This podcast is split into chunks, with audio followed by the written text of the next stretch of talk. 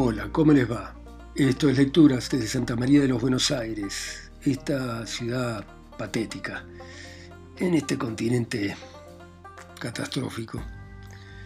Y continuamos con Roberto Arlt y su novela Los lanzallamas.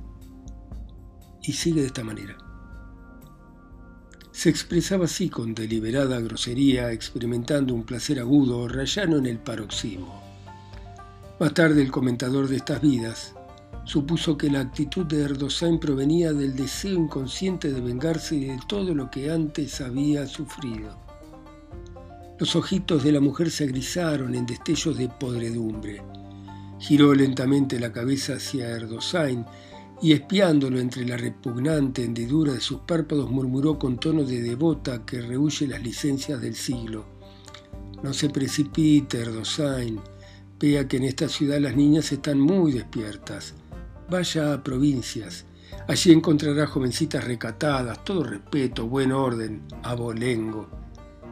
El abolengo me da un pepino. Lo que hay es que he pensado en su hija, señora. No diga, Erdosain. Sí, señora, me gusta. Me gusta mucho, es jovencita. Pero demasiado joven para casarse, si recién tiene 14 años. La mejor edad, señora, además María necesita casarse, porque ya la he encontrado el otro día en el zaguán con la mano en la bragueta de un hombre. ¿Qué dice? Yo no le doy mayor importancia, porque en algún lado siempre se tienen las manos. No negará que soy comprensivo, señora. Con aspaviento de desmayo reiteró la morcona. Imposible, señora Erdosain. Mi hija con las manos en la bragueta de un hombre. Nosotros somos de abolengo, Erdosain de la aristocracia tucumana. No es posible, usted se ha confundido. Dijo y artificialmente anonadada comenzó a pasearse por el cuarto. Al tiempo juntaba las manos sobre el pecho en actitud de rezo. Erdosain la contemplaba inmensamente divertido. Se mordió los labios para no lanzar una carcajada. Innumerables obscenidades se amontonaban en su imaginación. Argulló implacable. Pero usted comprenderá, señora, que la bragueta de un hombre no es el lugar más adecuado para las manos de una jovencita. No me estremezca. Erdosain continuó implacable. Y la niña que sorprendida con las manos en la bragueta de un hombre da que pensar mal de su honestidad, ¿no le parece, señora? ¿Puede alegar que ha ido a buscar allí rosas o jazmines? No, no puede. Dios mío, a mi edad pasar estas vergüenzas. Cálmese, señora. No puedo concebir eso, Erdosain, no puedo. Virgen, yo me casé virgen, Erdosain. Erdosain grave como un bufón, replicó. Nada impide que ella lo sea, Dios mío. Yo no sé hasta ahora que ninguna mujer haya perdido su virginidad por solamente poner las manos en la parte pudenda de un hombre.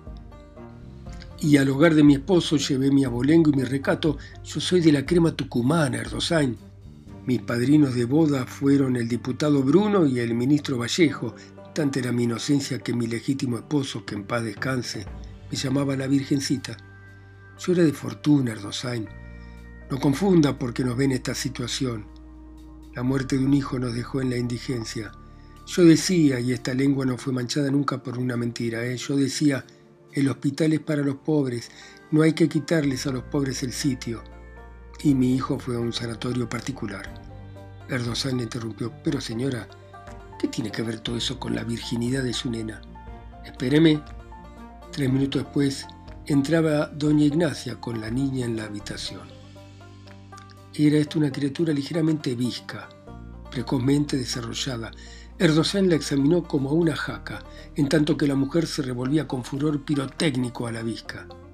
Pero decime, ¿cómo ha podido renegar vos de tu abolengo? Señora, el abolengo no tiene nada que ver con la virginidad. Observe usted que soy comprensivo.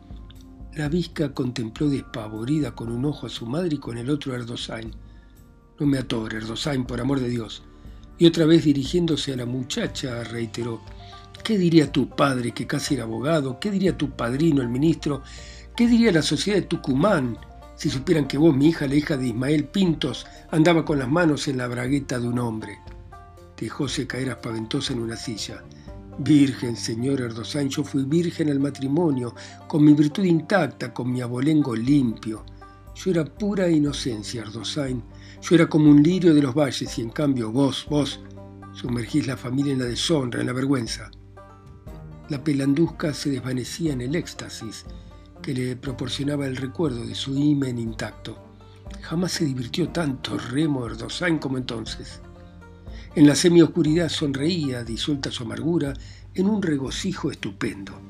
Aquella escena no podía ser más grotesca. Él, un hombre de cavilación, discutiendo con una repugnante rufiana la hipotética virginidad de una muchacha que no le importaba ni poco ni mucho. Arguyó serio. Lo grave es que en estas trapisondas braguetiles las chicas pierden a veces su virginidad y... ¿Qué hombre carga con una niña, por decente que sea, que tiene menoscabada la vagina? Ninguno. Clamorosa ensartó la menestrala, entornando la podredumbre de sus ojuelos. Virgen, señor Erdosain, yo fui virgen, con mi virtud intacta, al lecho nupcial. Así da gusto, señora. Lo lamentable es que su hija no pueda quizá decir lo mismo. La visca que permanecía con la cabeza inclinada estalló llorosa. Yo también soy virgen, mamita, yo también. Enternecida sirvió la morcona. ¿No mentís, mijita? No, mamá, soy virgen. Es la primera vez que ponía la mano ahí. Si es la primera vez no vale, epilogó serio Erdosain agregando luego, además no hay por qué afligirse. En alguna parte tienen que aprender las chicas lo que harán cuando estén casadas. La escena era francamente repugnante, pero él no parecía darse cuenta de ello. La menestrala, enjundiosa la voz y una mano en el pecho, dijo lentamente, Señor Erdosain, los pintos no mienten jamás. Salgo en garantía de la virginidad de este inocente como si fuera la mía. Erdosain se rascó concienzudamente la punta de la nariz y dijo, Castísima señor Ignacia, la creo, porque la garantía es buena. Enjugó sus lágrimas la mozuela y Erdosain mirándola agregó, Che María, quiero casarme con vos Ahora tengo plata, ¿ves toda esa plata? Te podés comprar lindos vestidos, perlas. Vertiginosamente intervino doña Ignacia. ¿Cómo no va a querer casarse y con un caballero de respeto como usted? Los mortecinos ojos de la menor se iluminaron fulvamente. ¿Qué te parece? ¿Querés casarte? Y que lo diga mamá. Muy bien, yo te autorizo para que tengas relaciones con el señor Erdosain. Y cuidadito con faltarle, ¿eh? ¿Estás conforme, María? La criatura sonrió libidinosamente y tartamudeó un sí de encargo. Erdosain tomó 300 pesos de la cama. Tomá, para que te vistas. Señor Erdosain, no se hable más, doña Ignacia. Usted no necesita nada sin vergüenza, señora. Si me atreviera, tengo un vencimiento de 200 pesos, se lo pagaría a fin de mes. ¿Cómo no, mamá? Sírvase. ¿No necesita nada más? Por ahora no. Más adelante con confianza, mamá. La voy a llamar mamá, si usted me permite. Sí, hijo. ¿Pero qué haces vos? Dale un beso a tu novio, criatura. exclamó la mercona apretando los billetes contra su pecho al tiempo que empujaba a la menor hacia los brazos del cínico. Tímidamente avanzó María y Erdosain tomándola por la cintura la hizo sentar sobre su pierna. Entonces la madre sonrió convulsivamente y antes de salir de la habitación recomendó Se la confío, Erdosain. No se vaya, señora mamá. Quería decirle. ¿Quería algo? Siéntese. Si supiera qué contento estoy de haber dado este paso, le hizo lado en la cama la visca diciéndole, siéntate aquí a mi lado. Y prosiguió. Este es un gran día para mí. Por fin encontré un hogar, una madre. ¿Usted no tiene madre, señor Erdosain? No, murió cuando yo era muy chico. Ah, una madre una madre, suspiró la rufiana. El hombre es inútil, yo lo digo siempre. Para hacer algo en la vida debe acompañarse de una mujercita buena y que lo ayude. Es lo que yo pienso, por eso, y no porque mi nena esté acá presente, mamá, lo que nosotros debemos hacer, insinuó Erdosain, es buscarnos una casa cerca del río. Si usted supiera cómo me gustaría vivir frente al río, trabajaría en mis inventos. Tímidamente golpearon con los nudillos de los dedos en la puerta y apareció la criada, una mujer ocre y renga. La criada sonrió puerilmente y anunció, lo busca un señor Hanner. Que pase. Las tres mujeres se retiraron. Enfático, humeando tapujos, entró el rufián melancólico. Le alargó la mano a Erdosain y dijo, estaba aburrido, por eso vine a verlo. El sentido religioso de la vida. Erdosain encendió la lámpara eléctrica. Hafner, sin cumplimiento, tiró su sombrero en la punta de la cama recostándose en ella. Una onda de cabello negro engominado se arqueaba sobre su frente. Restregándose una mejilla empolvada con la palma de la mano, miró agriamente alrededor y al tiempo que se corría el pantalón sobre la pierna rezongó. No está mal usted acá. Erdosain, sentado en la orilla de una silla junto a la mesa, examinaba encuriosado al rufián. Este sacó cigarrillos y sin ofrecerle a Erdosain barbotó. En esta ciudad se aburre todo el mundo. Ayer lo vi al astrólogo. Me dijo que hacía tiempo que no lo veía usted. Lo vio, dice que, no sé, estaba un poco preocupado. El hombre va a terminar mal. ¿Le parece? Sí, piensa demasiadas cosas a la vez. Cierto que es capaz de otro tanto. Yo he tratado de interesarme por lo que él planea. En el fondo, le seré sincero, nada me interesa. Me aburro. Me aburro horriblemente. Estoy seco de escolazo, de putas y de filósofos de café. Aquí no hay absolutamente nada que hacer. ¿Usted no era profesor de matemáticas? Sí, pero ¿qué tiene que ver el profesorado con el aburrimiento? ¿O usted cree que puedo divertirme extrayendo raíces? ¿Usted sabe por qué el cafillo se juega toda la plata que la mujer trabaja? Porque se aburre. Sí, de aburrido. No hay hombre más seco que el fioca. Vive para el juego, como la mujer trabaja para mantenerlo a él. Lo tenemos en la sangre. ¿Usted no leyó La conquista de la Nueva España de Bernal Díaz del Castillo? Encontraría cosas curiosas. Tan timberos eran los conquistadores que fabricaban naipes con el cuero de tambores inservibles. Y con esos naipes se jugaban el oro que les arrancaban a los indígenas. Lo traemos en la sangre, está en el ambiente.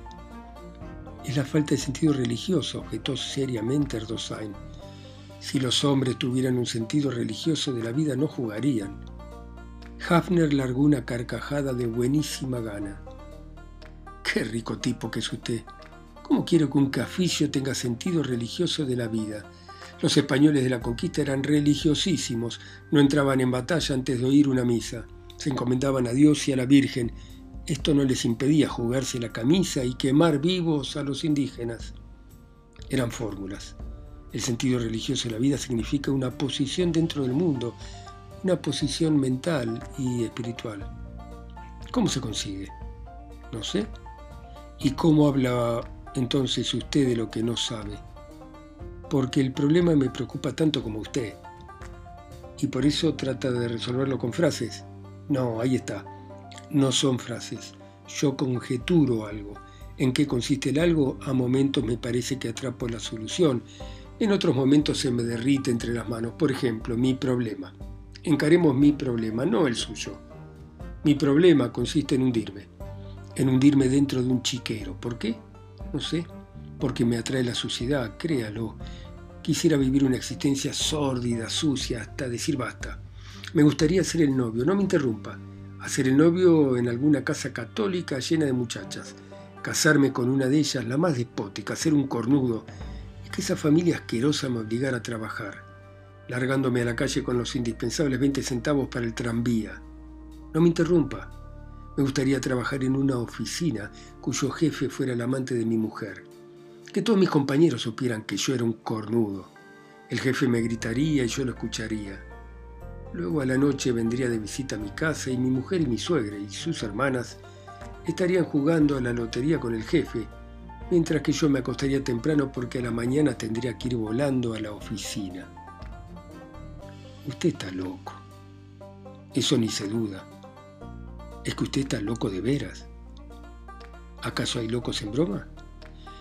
Sí, a veces hay locos en broma. Usted está loco en serio. Bueno, hay en mí una ansiedad de agotar experiencias humillantísimas. ¿Por qué? no sé. Otros tampoco se duda de esto. Rehuyen de todo lo que puede humillarlos. Yo siento una angustia especial casi dulce en imaginarme en esa casa católica, con un delantal atado a la cintura, con un piolín fregando platos mientras mi mujer en el dormitorio se solaza con mi jefe. Es inexplicable, me hace pensar. Primero dijo que estaba loco, ahora dice que lo hago pensar. Sí, antes dije que usted era un loco, es por un momento. y el rufián, levantándose, comenzó a caminar por el cuarto. Luego se detuvo frente a Erdosain y aquí ocurrió un episodio curioso. El rufián se acercó a Erdosain, lo miró inquisitivamente a los ojos y dijo, Mientras usted hablaba yo pensaba y me dio frío en la espalda.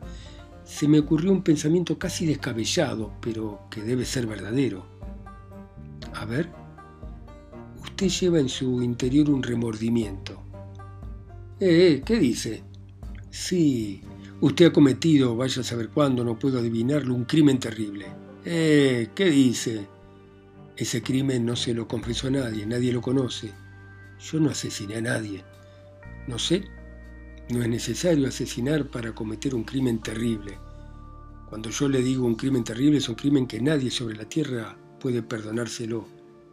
Yo no he cometido ningún crimen. No le pido que me cuente nada, eso es asunto suyo. Pero yo he puesto el dedo en la llaga.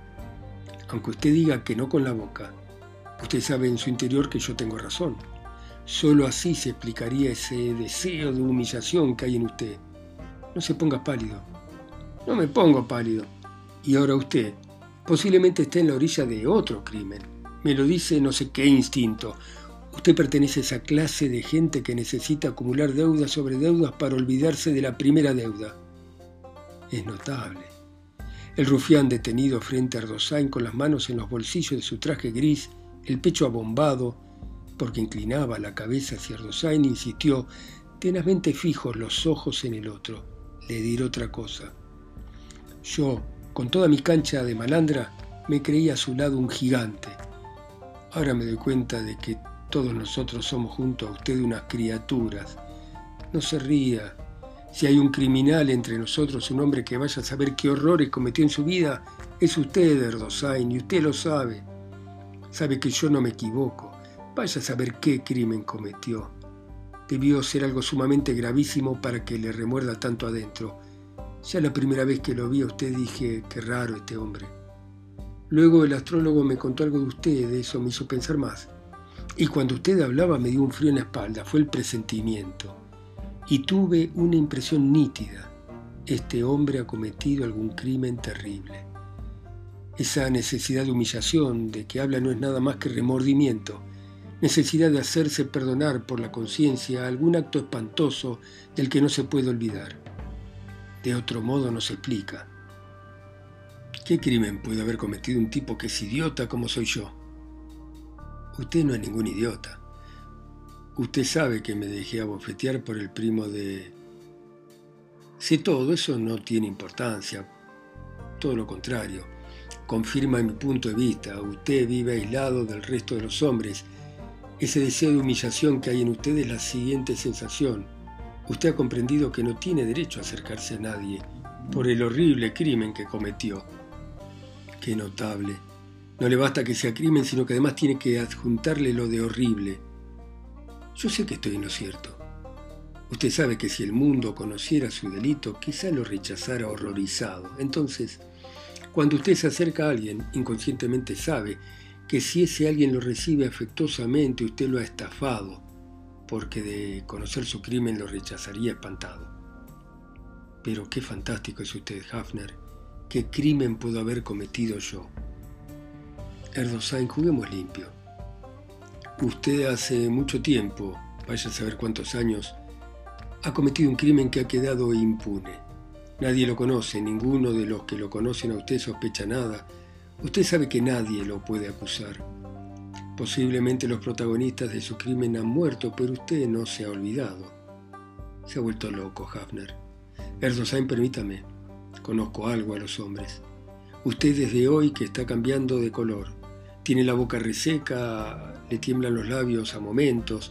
Si le molesta la conversación, cambiemos de tema. Es que yo no puedo permitir que usted se quede con esa convicción. Mire, si usted me dijera que para probarme su inocencia se pegaba un tiro y efectivamente se matara, yo me diría, Erdogan hizo una comedia. A pesar de haber muerto, era culpable de un crimen que no pudo confesar. Tan espantoso es.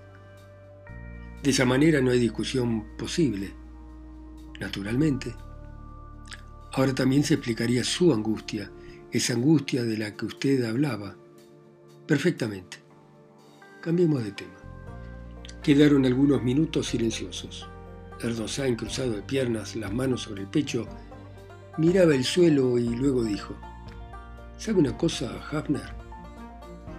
Por momentos se me ocurre que el sentido religioso de la vida consistiría en adorarse infinitamente a sí mismo, respetarse como algo sagrado. No entregarse sino a la mujer que se ama, con el mismo exclusivo sentido con que lo hace la mujer al entregarse al hombre. Mm. Observe usted, pasa una prostituta que le gusta y la compra. Ese hecho es en sí una simple masturbación compuesta. Bueno, para el hombre que tiene un sentido religioso de la vida, poseer a una mujer sin amarla es recibir de ese acto la sensación degradante que usted recibiría si en vez de comprarla a la prostituta se masturbara. Igual sentimiento respecto a la cópula tiene la mujer normal. Para quien la mujer que se entrega a un hombre sin amarlo es una depravada. Usted mismo me ha contado que las prostitutas llaman loca a la que cambian de cafillo. El rufián levantó una ceja, escuchaba. ¿Usted cree en lo que me dice? Firmemente. ¿Y qué ocurriría según usted amándose y respetándose a sí mismo de ese modo? Es preguntar demasiado, vea. La personalidad se duplicaría, se guardaría castidad hasta que se desea tener otro hijo. Eso no es posible. No es posible mientras se piensa que no es posible. En cuanto se crea que es posible, será lo más fácil. ¿Usted se imagina qué sensación de potencia, de seguridad, de alegría, de respeto tendrá una mujer en el momento que sepa que su compañero vive una vida tan pura y perfecta como la suya? ¿En que él es como ella exactamente igual? ¿De qué se ríe? Me río pensando que no hay ninguno de mis compañeros que me crea capaz de soportar una conversación así. ¿No le parece ridícula? No, porque lo grave sería pensarlas esas cosas y no decirlas. Pero el hombre fisiológicamente no puede, son mentiras, puede, todo lo que quiere puede. Usted también sabe que puede. ¿Y la vida? Entonces la vida tomaría otra dirección. Aparecerían nuevas fuerzas espirituales, nuevos caminos. Y si él quisiera otra, ¿cómo no va a querer a otra si antes de poseer a la última quiso a otra si la última poseída se convertiría en una de las otras? ¿Y para qué amarse y respetarse a sí mismo? Eso es asunto suyo. ¿Para qué quiere usted más dinero? ¿Para qué quieren otros más poder? ¿Para qué quiere usted más placer? Todo ello está fuera de usted y como está fuera de su cuerpo no será nunca suyo. Solo el amor a sí y el respeto para sí está en usted y son suyos. ¿Y ella? Ella frente a usted se sentirá infinitamente grande se amará a sí misma para ser más amada de usted. Es como una competencia de perfeccionamiento, ¿me entiende? Las dos almas salen del cuerpo, más arriba, cada uno por el otro, más arriba. Interesante el negocio, ¿eh? Más arriba. Los cuerpos se acercarán, claro, algunas veces, cuando ellos se necesiten imperiosamente, pero las dos almas sonreirán mirando la locura de esos cuerpos terrestres. ¿Quién le ha enseñado esas cosas? Bueno, muy bien. Dejamos acá a nuestros lanzallamas, a el Caficio, hablando con Remo Erdosain. Gracias por escuchar ustedes a Roberto Alta en sus países, ciudades, continentes o islas a través de mi voz que está acá sola, tan lejos, en Santa María de los Buenos Aires. Chao, hasta mañana.